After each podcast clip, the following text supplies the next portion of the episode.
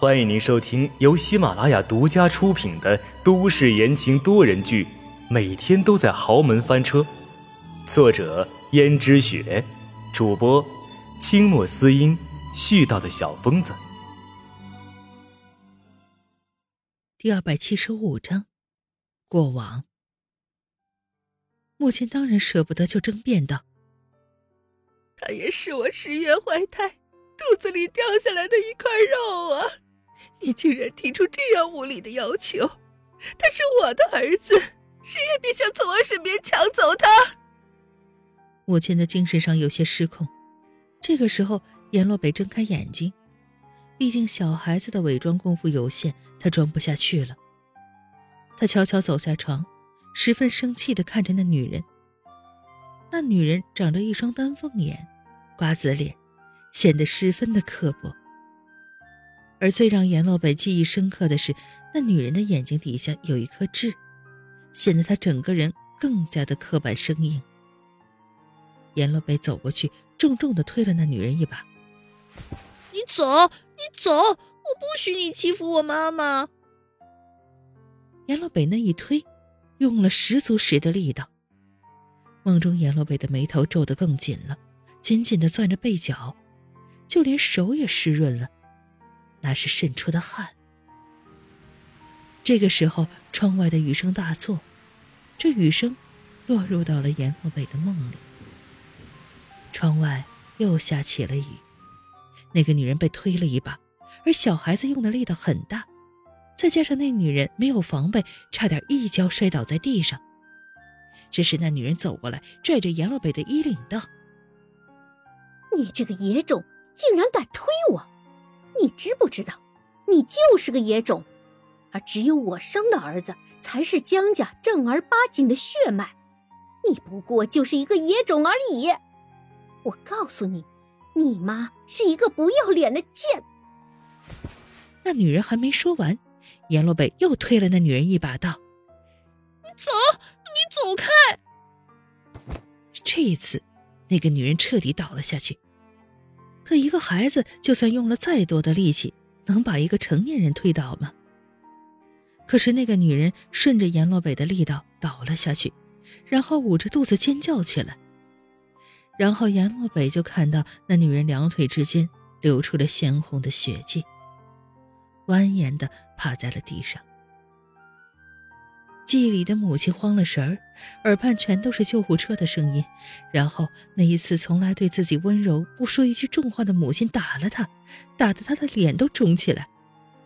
可是看着儿子嘴角流出的血迹，母亲又捧着儿子的脸道：“小北，你为什么要这样做？那肚子里的可是你的弟弟呀！你，你居然杀了他！你亲手杀了他呀！”阎洛北这才意识到自己闯下的祸，可是他却咧开嘴哭起来：“ 妈妈，他说我是野种，我不是野种，对不对？我不是。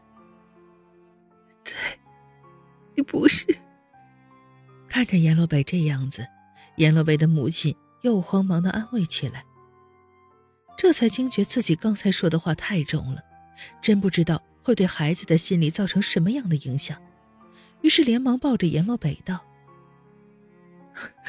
对不起，小北，是妈妈不好，是妈妈刚才太激动了，对你说话重了，是妈妈不好。”总算阎洛北的情绪平复了一些，可是母亲却转眼带着他去了江家。这是阎洛北第一次踏进江家，走在灯火通明。一草一木都是他从未见过的。可是来来往往的佣人，阎洛北永远无法忘记。他和他的母亲牵手走进江家，所有的人都对他们不屑和嫌弃。而阎洛北看了看自己身上破旧的衣衫，甚至连江家的佣人都不如。就在快进入大厅的时候，突然。江家不知道是谁圈养的一只皮毛光鲜的猫，气定神闲的路过。阎洛北畏畏缩缩的，竟然主动给猫让路。阎洛北的母亲似乎察觉到阎洛北紧张，拍了拍阎洛北的手道：“小北不要慌张，你不是想找爸爸吗？妈妈，妈妈这就带你去见爸爸。等一下见了他，你要好好的跟他认错，求得他的原谅。阎洛北撅起嘴来说：“我就知道我有爸爸，可是这么多年了，我为什么从来没有见过他？而且我没有错，我为什么要认错？”小北，我不管。你必须得跪下，你听到了吗？阎洛北不情愿的说：“哦，知道了。”他们来到了大厅，大厅里没有一个人有好的脸色，他们每个人的脸色方正，像是墙上的一块石头一样冰冰冷冷，没有任何的感情。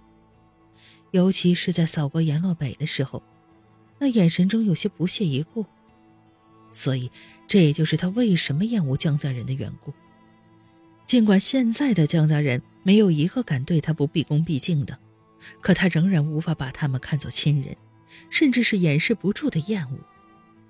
这也就是江家老爷子现在对他好也弥补不了的。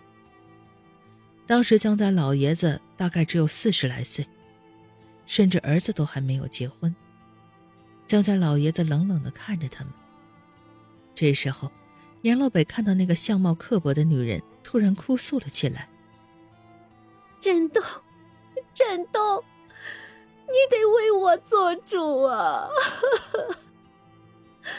我那天好心的去看雨柔，我没有想到严雨柔她，她竟然指使她的儿子，把我的孩子害没了。那可是我们的骨肉啊！”就连医生都说了，很有可能是一个男孩。你让我怎么咽得下这口气呀？江振东冷漠的看着这一对孤儿寡母，阎罗北的母亲连忙拉着阎罗北说：“跪下，跪下呀！”阎罗北死死的盯着江家老爷子，就是不下跪。最后，严雨柔强行的按着他跪下。而他自己也跪下来道：“振东，不是这个样子的，不是这个样子的。”可那个尖酸刻薄的女人又走上来，指着严玉柔道：“不是这样，还能是怎么样？你那宝贝儿子推了我一把，你该不会也想抵赖吧？难不成还是我自己摔掉了我自己的孩子？天底下哪一个母亲会这样做呀？我看。”这孩子小小年纪就这么恶毒，实在是不配做江家的孩子。振东，你要是不好好处理的话，我可不依。我这个孩子总不能白白就这样丢掉了。江家老爷子说：“雨柔，你说，只要你能给我一个解释，我一定相信。”严雨柔如果在从前的时候，她一定会倔强的不说一句话。可现在却关乎着自己的孩子，他连忙道：“振东，你听我解释，不是我指使的。”听众朋友们，本集播讲完毕，感谢您的收听。